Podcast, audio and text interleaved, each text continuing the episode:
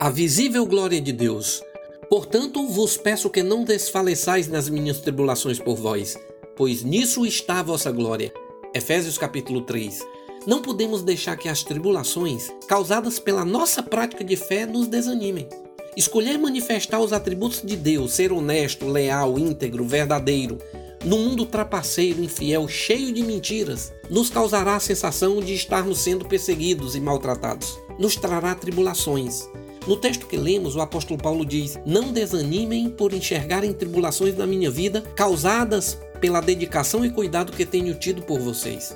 Nisto está a verdadeira glória, o precioso brilho da revelação da presença de Deus. Um Deus que manifesta sua presença, seu cuidado, através de todo aquele, de toda aquela que decidiu ser seu instrumento. A Bíblia diz no livro de Isaías, no capítulo 6, que no ano da morte do rei Uzias, o povo pensava que Deus havia se ausentado.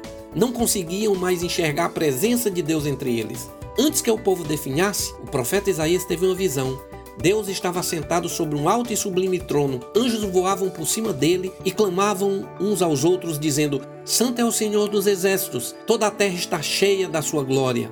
A palavra usada para glória no hebraico é kabod, que significa peso. Os anjos estavam dizendo: a terra está cheia do precioso peso da presença de Deus. A pergunta era: se toda a terra estava cheia do cabode, da glória, do precioso peso da presença de Deus, onde se poderia enxergar isso? A resposta seria na vida de todo aquele, de toda aquela que decidiu ser um instrumento nas mãos de Deus.